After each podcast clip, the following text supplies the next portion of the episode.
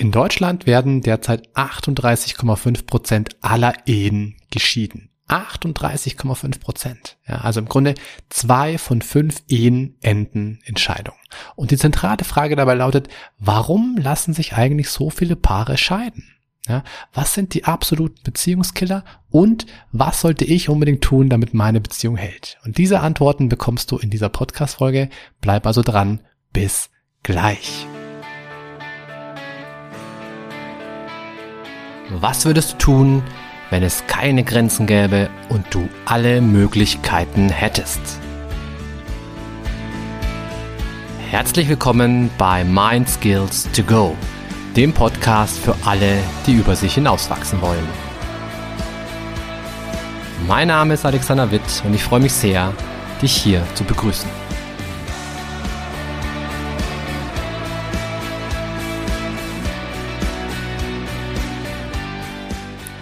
Ja, hey, herzlich willkommen zu einer ganz besonderen Podcast-Folge. Heute geht es um Beziehungen, um Paare, um Ehen und um die Frage, warum halten manche Ehen und andere nicht? Ja, was sind so die, die Geheimfaktoren, was sind die Geheimrezepte, damit eine Beziehung wirklich alt wird? Und was sollte ich tunlichst vermeiden, damit äh, meine Beziehung nicht in die Brüche geht? Ich war früher eine ganze Weile, das wissen glaube ich die wenigsten, auch als Paartherapeut tätig. Ich habe mit einer Kollegin zusammen das Ganze gemacht. Das heißt, wir haben als Mann und Frau eben Männer und Frauen gecoacht oder eben Paartherapie angeboten. Und das war spannend, weil wir einfach ganz viele verschiedene Dynamiken, ganz viele verschiedene Paare kennengelernt haben, auch ganz viele verschiedene Themen. Also es war nicht immer so, dass es immer den einen gleichen Grund gab, warum sich Paare getrennt haben, sondern es waren wirklich unterschiedliche, ganz individuell unterschiedliche Sachen und Aspekte, die dabei eine Rolle gespielt haben.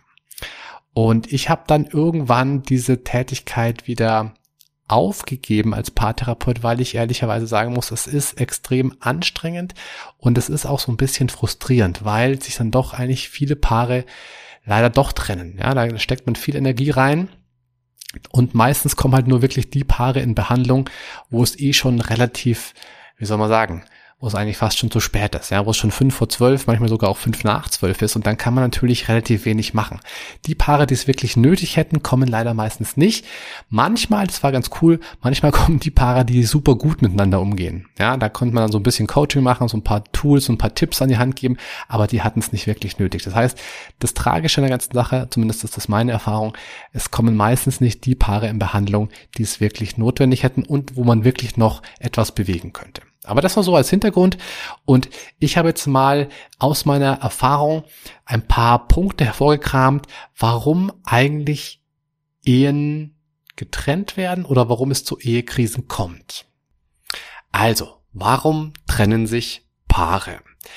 Der am häufigsten genannte Grund ist ja oft so dieses, ja, wir hatten halt einfach unterschiedliche Vorstellungen vom Leben und unterschiedliche Vorstellungen davon, was wir wollten. Wir haben uns irgendwie so auseinandergelebt. Ne? Das ist so, so eine Floskel, die hört man ganz oft. Meine Erfahrung ist die, das ist in den seltensten Fällen wirklich der Grund. Also natürlich kann man verschiedene Vorstellungen haben, wie man jetzt irgendwie es mit der Treue halten möchte, ja, irgendwie eine offene Beziehung oder eine exklusive Beziehung, ähm, wie man gemeinsam Zeit verbringen möchte, was man machen möchte und so weiter. Aber das ist in der Regel nicht das, warum Leute oder Paare sich trennen. Zumindest habe ich das selten nur darauf zurückgeführt. Ja.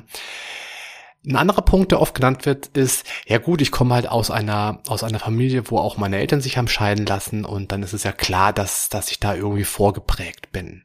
Das ist tatsächlich ein Punkt, der eine große Rolle spielen kann, gerade wenn beide Partner aus einer geschiedenen Elternfamilie kommen. Dann ist es schwierig, dann hat man natürlich da gewisse wie soll man sagen, gewisse Erfahrungen gemacht, dann, dann hat man zum Beispiel so dieses Bild von einer Beziehung als einer unsicheren Sache im Kopf, ja, dass man, dass man immer denkt, ah, eine Beziehung, oh Gott, oh Gott, da will ich mich nicht wirklich drauf einlassen, weil wer weiß, ich werde bestimmt wieder verletzt, ich, äh, bestimmt trennt er oder sie sich von mir und lieber lasse ich die Finger davon und so weiter. Ja, also das heißt, Leute, die aus einer Familie stammen, wo die Eltern sich getrennt haben als Kind, die sind tatsächlich ein bisschen vorbelastet, muss man so sagen.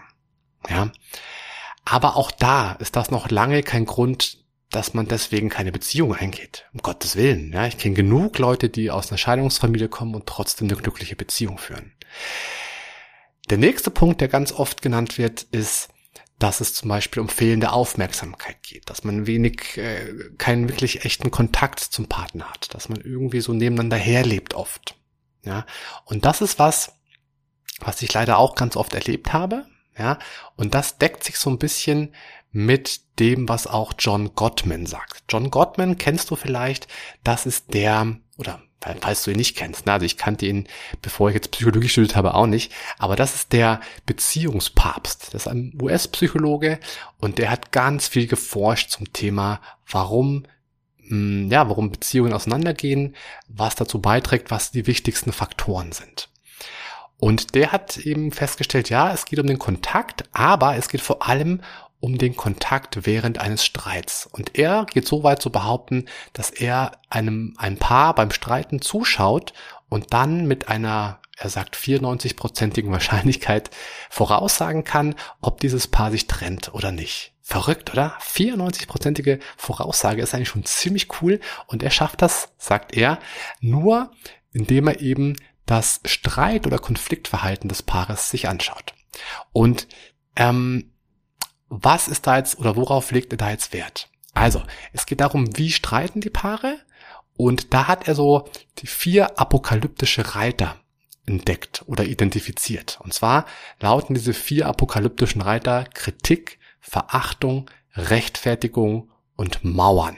Ja, diese vier Punkte, wenn die in einem Streit sehr häufig vorkommen, dann ist das ein Kriterium, dann ist das eine, wie soll man sagen, dann ist die Prognose nicht wirklich gut für diese Beziehung.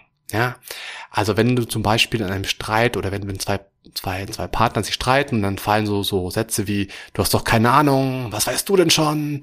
Das hast du mir ganz sicher nicht zu sagen. Hör mir doch erstmal zu, bevor du sprichst. Jetzt reg dich doch nicht so auf darüber, das kann dir doch egal sein. Mir völlig wurscht, was du dazu meinst. Da geht es dann schon so in Richtung Kritik, Verachtung, Rechtfertigung und Mauern. Ja. Und Warum sind diese vier Punkte, diese vier apokalyptischen Reiter so gefährlich?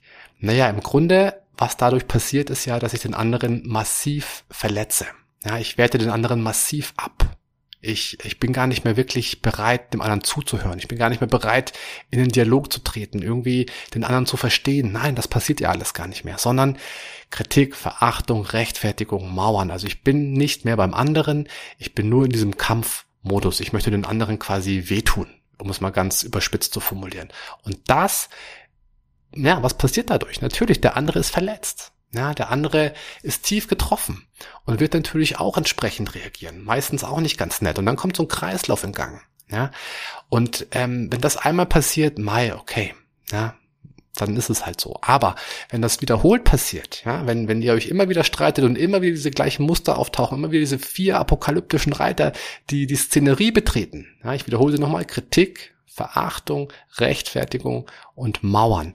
Wenn diese vier immer wieder auftauchen, dann wird das halt auf Dauer so, dass immer wieder neue Wunden aufgerissen werden oder sagen wir mal so, alte Wunden werden aufgerissen, neue kommen dazu und die Beziehung verschlechtert sich und verschlechtert sich und verschlechtert sich.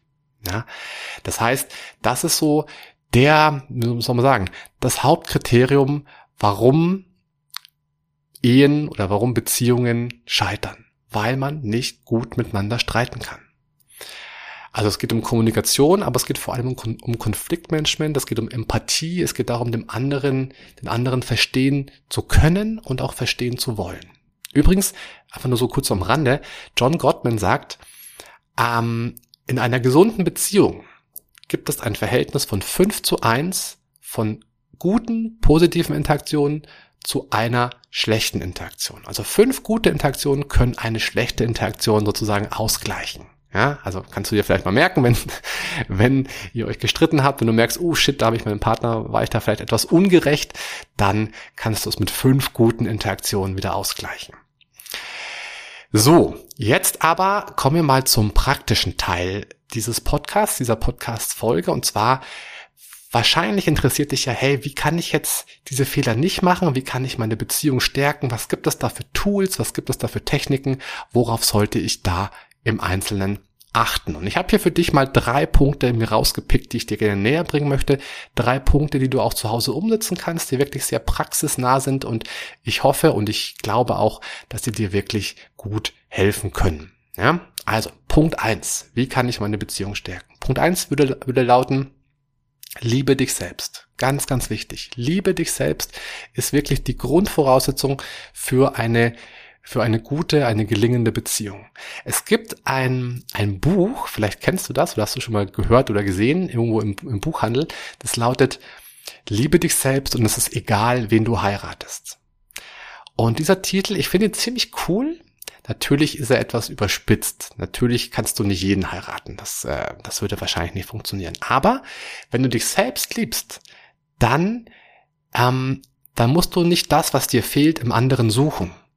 Sondern du hast es schon. Du liebst dich ja selbst. Du brauchst nicht diese bedingungslose Liebe vom anderen, weil du liebst dich ja selbst. Ja? Also das heißt, behandle dich selbst gut, Sei gut zu dir, sei mit dir im Reinen, liebe dich, akzeptiere dich. Das ist so quasi die, ja, die Basis für eine wirklich gute Beziehung. Wie kann das funktionieren? Also zum einen, eine, Übung, die ich immer wieder ganz schön finde dazu ist, stell dich vor den Spiegel jeden Morgen oder vielleicht sogar mehrmals am Tag und sag, hey Alex, oder so wie du halt heißt, ne? Hey Alex, ähm, ich mag dich. Ja, ich mag dich, weil du bist ein echt ein zuverlässiger Typ oder du bist ein echt spannender Typ oder du bist äh, ein echt verrückter, cooler Kerl ja, oder irgendwie sowas. Also sollte natürlich was sein, was wirklich auf dich zutrifft. Ja, ich mag dich, ich liebe dich und so weiter. Das sagst du immer wieder zu dir selbst, wenn du morgens vorm Spiegel stehst. Was ähm, passt da noch dazu? Also liebe dich selbst würde auch bedeuten, mach deinen Partner nicht für dein Glück verantwortlich. Ja, du bist für dein Glück verantwortlich, nicht dein Partner. Ich erlebe das leider so oft, ja, dass Menschen sagen, bah, mein Partner hat schon wieder irgendwie, keine Ahnung, der hat, der hat mir keine Blumen mitgebracht. Mein Partner kann nicht gut mit Geld umgehen. Mein Partner macht dies, mein Partner macht das. Und ich denke mir immer, naja, und? Soll er halt, ja? Also, ähm, mach das doch nicht zu deinem Problem. Du bist für dich verantwortlich, dein Partner ist für sich verantwortlich. Es gibt so ein wunderschönes Gedicht aus der Gestaltpsychologie. Es geht sinngemäß folgendermaßen. Ich bin ich und du bist du. Und wenn wir zusammenfinden, dann ist das wunderbar. Und falls nicht, naja, dann halt nicht. Also das heißt, du bist für dich und für dein Glück verantwortlich, nicht dein Partner. Und mach bitte diesen Fehler nicht, denn hey, ähm, da, da, da bürdest du deinem Partner einfach zu viel auf. Ja? Ein weiterer Punkt, der auch zu, dem, zu diesem ersten Punkt mit dazugehört, also liebe dich selbst, ähm, ist immer, dass du dich fragen solltest, hey, was ist eigentlich mein Anteil an dem Ganzen? Also wenn du dich, ähm, wenn ihr euch irgendwie, wenn ihr nicht einer Meinung seid, wenn ihr euch gestritten habt, wenn, ähm, wenn du ihn kritisieren willst, dann halte erstmal kurz inne, bevor du ihm oder ihr etwas vorwirfst. Atme ein paar Mal tief durch und frag dich, hey, was ist mein Anteil an dieser ganzen Geschichte? Was habe ich dazu beigetragen? Denn in der Regel bist du nie unschuldig. In der Regel sind immer beide beteiligt. Ne? Und wenn du immer nur deinem Partner was vorwirfst, wird er das auf Dauer wahrscheinlich recht unfair finden. Ja? Also das war so mal so zusammengefasst. Punkt Nummer eins. Liebe dich selbst und es ist egal, wen du heiratest, könnte man sagen. Ja? Schau auf dich, behandle dich selbst gut, mach deinen Partner nicht für dein Glück verantwortlich und frag dich immer, was ist mein Anteil? Punkt zwei könnte man zusammenfassen als zeige Interesse für deinen Partner. Auch wenn du schon viele, viele Jahre lang in dieser Beziehung bist. Und gerade dann könnte man auch sagen. Ja, also höre zu. Höre wirklich ganz echt und ganz neugierig zu. Es reicht nicht immer zu sagen, hm, hm, aha, ja, hm, ja, interessant, hm, hm, hm. Und, und nein, das ist nicht zuhören. Oder andere Menschen kenne ich auch, die, die warten nur auf eine Pause, dass der andere mal kurz still ist, um dann selber, selber ihren eigenen Beitrag äh, rauszuposaunen. Das ist auch nicht zuhören. Nein, höre zu, was dein Partner sagt. Höre auf die Nuancen. Also wie sagt er oder sie etwas? Wie ist die Stimmungslage? Wie fühlt er oder sie sich vielleicht? Ähm, was steckt da vielleicht noch dahinter? Was, was möchte er oder sie dir mitteilen damit? Also höre wirklich gut zu. Das ist eine große Kunst übrigens und das kannst du jeden Tag aufs Neue üben und üben und üben. Außerdem frage nach. Ja, ganz wichtig. Also höre nicht nur zu, sondern frage auch nach. Also du bist so still heute. Hey, was ist los mit dir? Ja, kann es sein, dass du irgendwie, das, das, das habe ich irgendwas Blödes gemacht oder oder hast du irgendwas, war irgendwas an der Arbeit? Also frag nach, was los ist, denn auch das gehört zu einem guten und gesunden Austausch dazu. Und was dann noch dazu gehört, ja, zeig Interesse für deinen Partner ist, sprecht regelmäßig über eure Beziehung. Ganz, ganz wichtig. Also es gibt eine ganz tolle Übung, die kommt, glaube ich, aus der Schweiz von so einem, von so einem Paartherapeuten oder Paarforscher. Und die geht sinngemäß so, dass ihr euch ähm, einen Abend in der Woche reserviert, ja, also wirklich ein, ein Beziehungsdate-Abend macht, wo es jetzt aber nicht um Romantik oder um, um ein Candlelight-Dinner geht, sondern es geht wirklich um Beziehungsarbeit. Und das heißt, ihr nehmt euch Zeit, ihr setzt euch zusammen und dann ist der Ablauf folgendermaßen. Erst spricht der eine zehn Minuten oder fünf Minuten, könnt ihr euch überlegen, was da für euch der bessere Zeitrahmen ist. Ich würde mal zehn Minuten nehmen. Der eine spricht zehn Minuten über die Beziehung, also wie er oder sie die Beziehung wahrnimmt. Also zum Beispiel, hey, im Moment erlebe ich uns, dass wir total eng im Kontakt sind, dass wir uns da auch sehr gut austauschen. Und neulich, als du zum Beispiel, also zum Beispiel für mich, dass eine, einen Brief zur Post gebracht hast, ohne mich groß zu fragen, das fand ich ein bisschen komisch. Andererseits habe ich mich aber auch gefreut, weil du ja an mich gedacht hast, aber ich hätte, ich wäre gern gefragt worden. Ähm, aber an sich, glaube ich, war das ja auch von dir nur gut gemeint. Und, und so weiter und so fort. Also das heißt, einer erzählt über die Beziehung. Der andere hört nur zu. Er kann ein paar Verständnisfragen stellen, aber in der Regel hört der andere nur zu. Zehn Minuten lang. So. Dann ist der andere dran. Dann redet der andere zehn Minuten über die Beziehung, wie er es gerade erlebt und wie er es gerade wahrnimmt. Und nach diesen zweiten zehn Minuten tauscht man sich dann aus darüber, wie das jetzt war.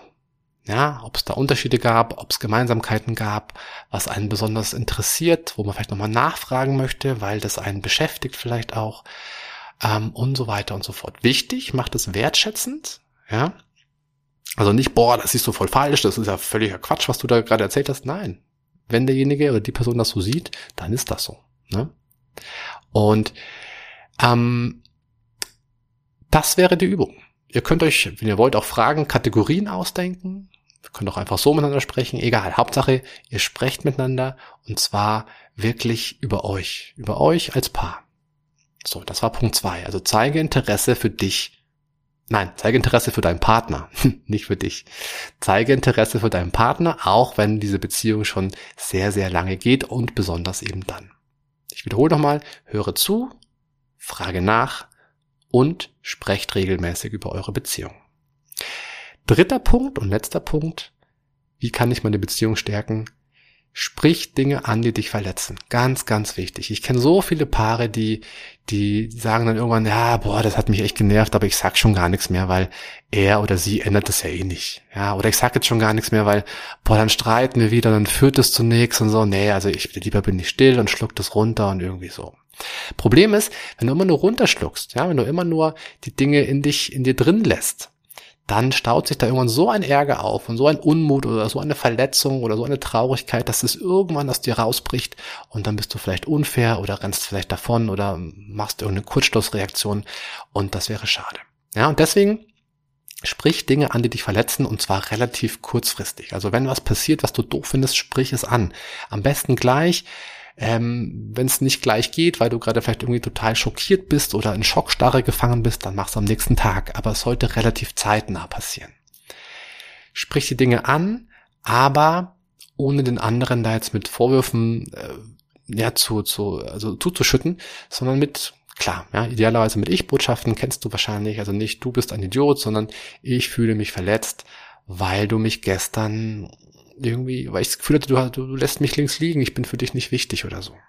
Ja, dann kann man nämlich wunderbar in so ein Gespräch äh, eintauchen und weitergehen und schauen, hey, ähm, das war aber gar nicht meine Absicht. Wie kommst du drauf? Ja, du hast mich da einfach, da waren wir auf dieser Party und, und ich kannte niemanden und du hast dich mit deinen Freunden sofort amüsiert und ich stand da wie bestellt und nicht abgeholt und kam mir total blöd vor und hätte mir von dir gewünscht, dass du mich da so ein bisschen vielleicht mehr in die Hand nimmst oh ja, äh, scheiße, wusste ich gar nicht, habe ich gar nicht, tut mir leid und so weiter. Ne? Also dann, dann seid ihr im Gespräch, aber eben ohne Vorwürfe, sondern einfach nur mit quasi Ich-Botschaft, mit, mit der Art und Weise, wie du dich fühlst oder gefühlt hast in dem Moment.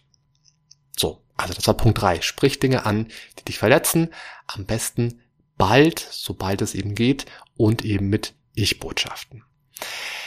So, diese drei Punkte können, wenn du sie regelmäßig anwendest, dazu führen, dass deine Beziehung richtig, richtig gut wird, dass die Beziehung gesund ist und auch bleibt und dass ihr euch auf jeden Fall nicht trennen werdet. Ja. Ähm, ich wünsche dir, wenn du willst, äh, also wenn du es umsetzen möchtest, wünsche dir gutes Gelingen dabei. Ich hoffe, es ist was für dich dabei gewesen an Tipps und an Tools. Und ähm, ja, falls du mir noch nicht auf Instagram folgst, dann würde ich mich total freuen, wenn du das machst. Also alexwit.coaching ist da mein Instagram-Name. Und ansonsten freue ich mich auch, wenn wir uns dann bei der nächsten, bei der nächsten Podcast-Folge wieder hören und uns wieder quasi bei dir in deinem Ohr treffen. Also bis dann, mach's gut, ciao, ciao.